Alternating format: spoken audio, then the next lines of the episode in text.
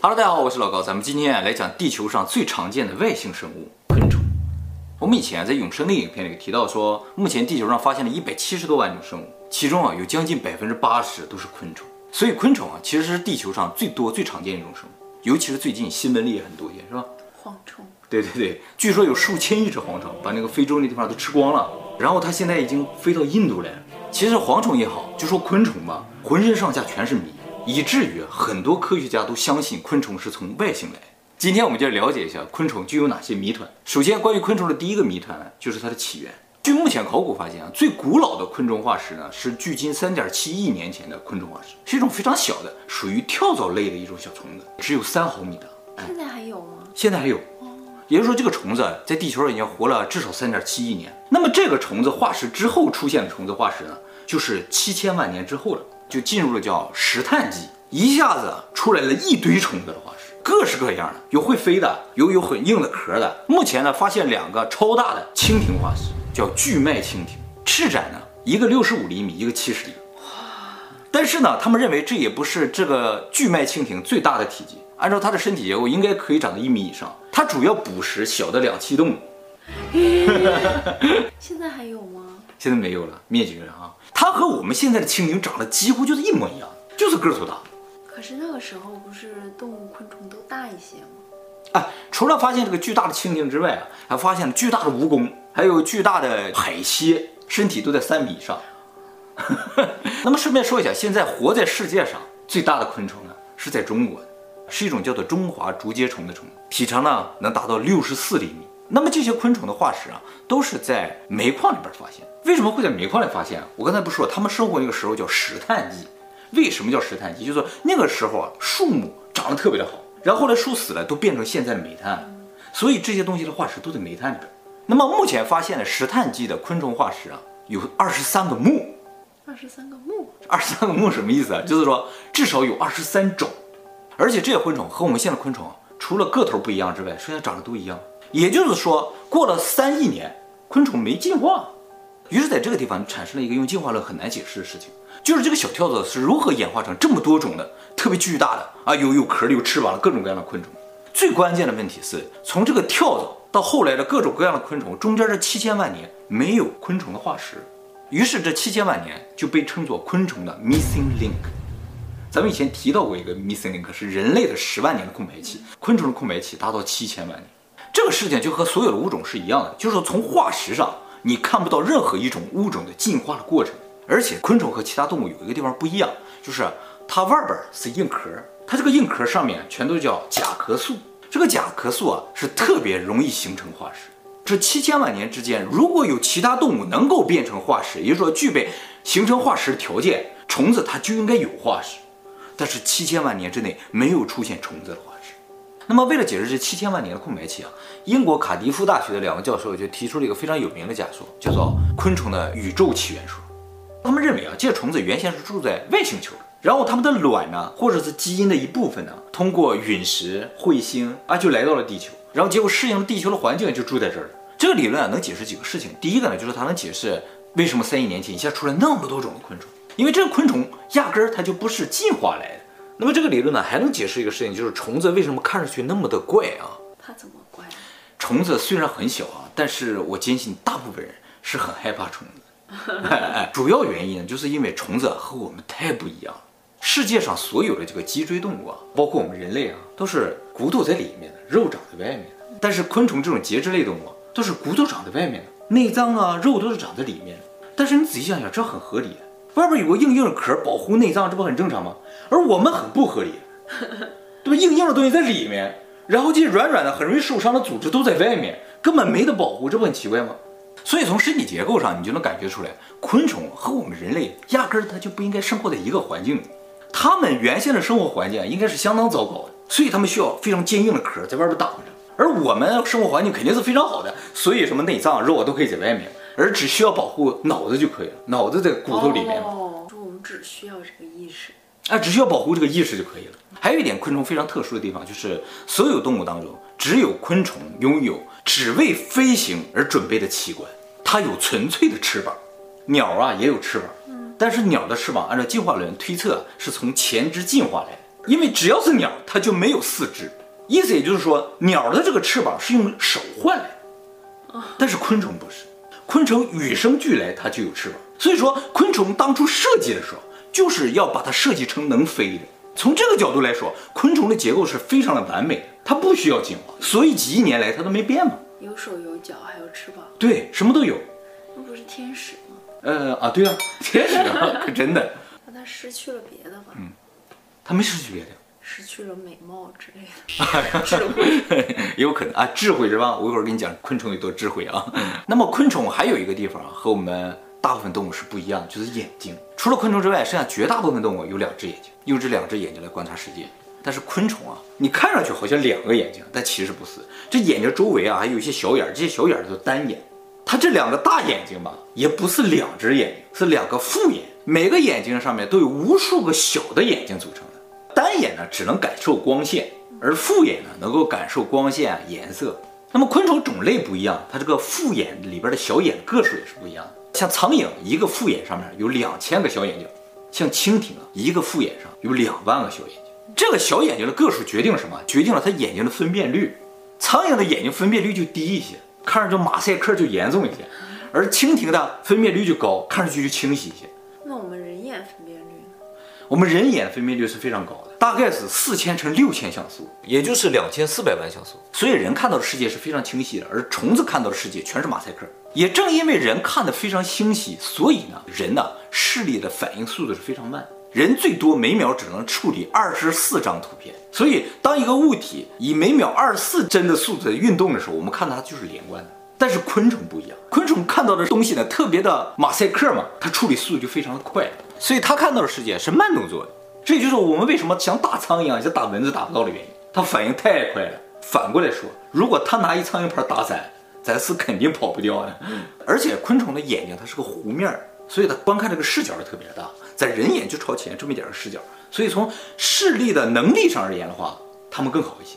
而我们呢，只是看得更清晰了一些。我刚才说人眼这个数据传输量非常大，究竟有多大啊？大概相当于每秒钟传输到大脑三个 G 的数据。所以我们看一个小时的电影嘛，相当于传进头里边十个 T 的数据。咱家电脑一下就满了，而且说到眼睛，有一个东西的眼睛长得跟昆虫很像，小灰人儿，外星人他就跟昆虫长得一样，所以才觉得昆虫有可能是外星人。怎么说呢？就说昆虫啊是外星的某一个种族，它住在一个昆虫的星球上，然后它的一些碎片 DNA 啊或者一些虫卵啊。不知道什么原因嘛？可能他们打仗或什么，就飞到了地球上。结果生活在地球上就是一些不完成品的一些昆虫，可能只具备了他们的身体结构，但并不具备他们的智商或什么的。而真正的昆虫大军呢，还在那个星球上。他们现在正在宇宙里搜索他们的子孙呢。于是偶尔就来个灰人，所以灰人有可能就是外星昆虫人。那有没有可能昆虫是这个地球的原住民？我们是外星人？太有可能了。这个地球上最多的就是昆虫。而且他们很适应这个环境，对不对？不适应。对啊，你像恐龙什么的，像我们这种人都是后来的，说灭绝就灭绝了，昆虫都不灭绝。那么除了眼睛之外啊，昆虫的呼吸器官也很特别。几乎所有动物啊，它的呼吸器官都是长在头上的，但昆虫不是，它这个嘴啊，有可能长在腿上，有可能长在肚子上。咱们是从鼻子呼吸到肺里，它不是，它直接在肺上开口，就在这儿呼吸。按理来说，这也更合理嘛。所以，你如果把昆虫的头啊放在水里，它是淹不死的。它不是用头来呼吸的。那么说到淹不死这个问题呢，就说到昆虫另一个不可思议的地方，就是它的生命力特别的顽强。昆虫在这个地球上活了将近四亿年呢，而且以前长什么样，现在就长什么样。你想它这个身体结构能适应各种各样的环境，它的生命力有多么顽强？其实昆虫生命力顽强的一个主要原因，就是它的重要器官都是分散在身体各个部位的。所以你想杀死个虫子是很难的。比如说我们人啊，你把头砍掉了，它就死了。但是昆虫，你把它头砍掉，它还能活一个礼拜。它头上有眼睛，有嘴，所以你把它头砍掉了之后呢，它只是看不见东西了，它吃不了东西了，但是它还是活着的。你要想真正杀死虫子的话，你可能得把它分成好多块儿。还有呢，就是昆虫啊，特别的变态。大部分动物啊，小时候和长大长得是一样的，昆虫不是。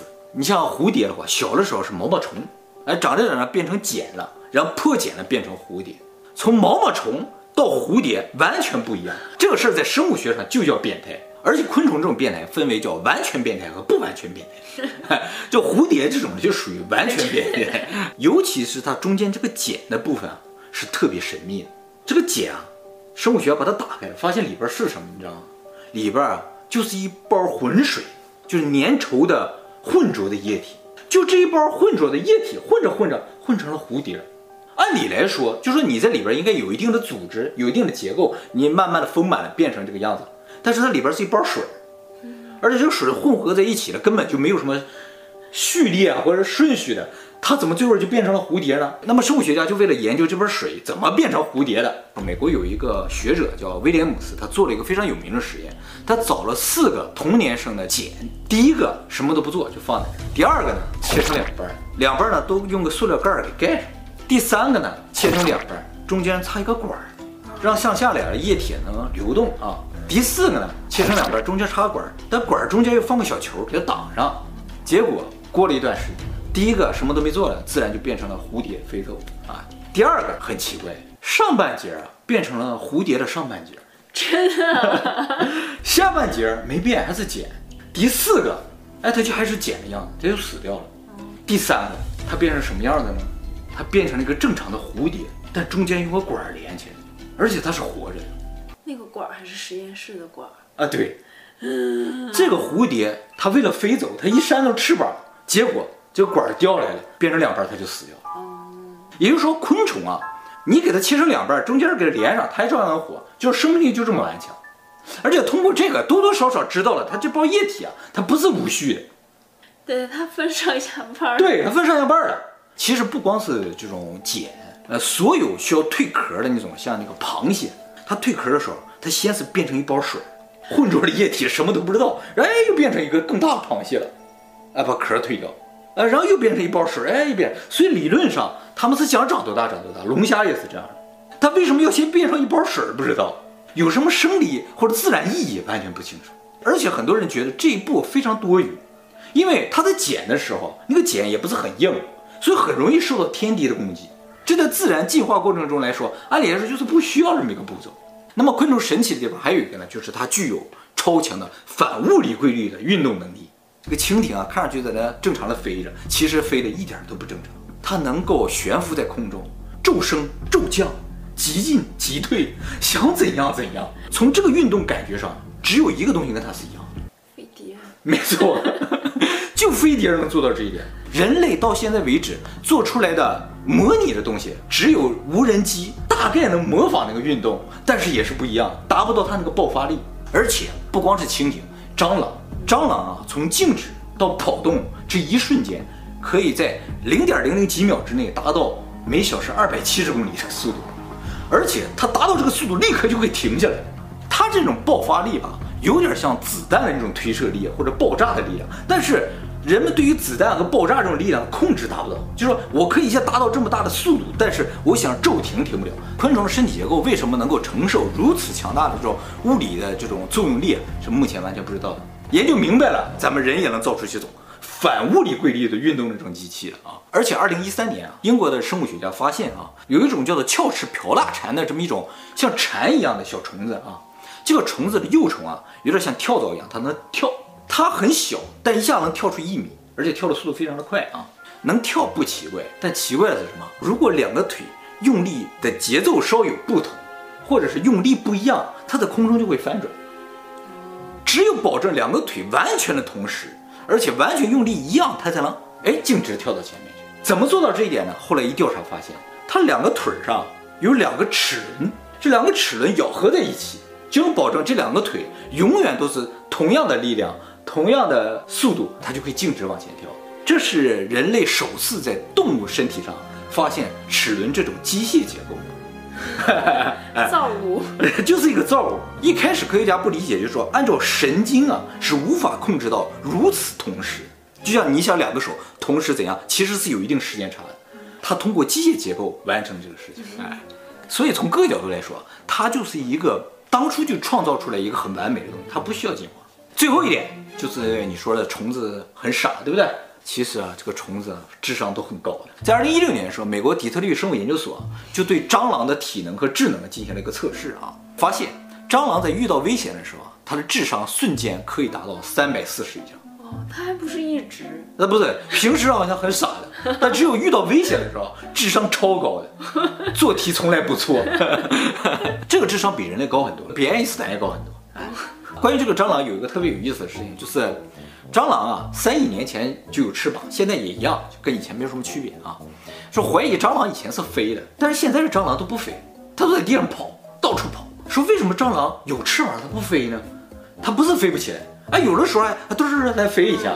后来研究发现啊，说很有可能蟑螂忘了飞，它不是不会飞，它也不是不能飞，它只是忘了怎么飞。偶尔想起来一下飞一下，但是大部分时间是忘了怎么飞的。那我们人类是不是也有什么技能忘了？也有可能，就感觉像头发这个东西就没啥用嘛。其实它可能有什么用，我们只是忘了怎么用。其实他都忘了，他就忘了怎么往上爬呢。其实虫子神奇的事儿很多，还有就是，比如屎壳郎，呃，沙漠里住着屎壳郎，他又到很远很远的地方，可能才能找到一坨牛屎什么之类的，然后把它切割成圆形的，然后用后腿把它蹬回来。他蹬回来的时候头朝下啊。科学家发现啊，屎壳郎不管离他家多远，他都能够径直的把这个屎运回家。二零一五年的时候，瑞典的叫隆德大学做了个实验，就研究这屎壳郎究竟是靠什么定位。后来发现，他们白天啊靠太阳定位，他会。对，他没有太阳的时候，晚上它定位更准。他看星座。哎，你说对了，真的。它是靠宇宙里边的星光定位，这些星光用我们人眼是看不见，它能看见，它就能通过这星星的位置微妙的变化，它就能知道它的家在哪儿。它通过宇宙定位。所以霍皮人画了那个蚂蚁人啊，就是完全有可能。哦，他那是昆虫。对，其实埃及有些壁画里边也有画到昆虫，就把昆虫像神一样的敬仰，很有可能在很久很久以前啊，就是有那么种昆虫人，高智商的生物，他们从身体结构上来说就是完美的。原来我们家也见过外星人呀，什么蟑螂们？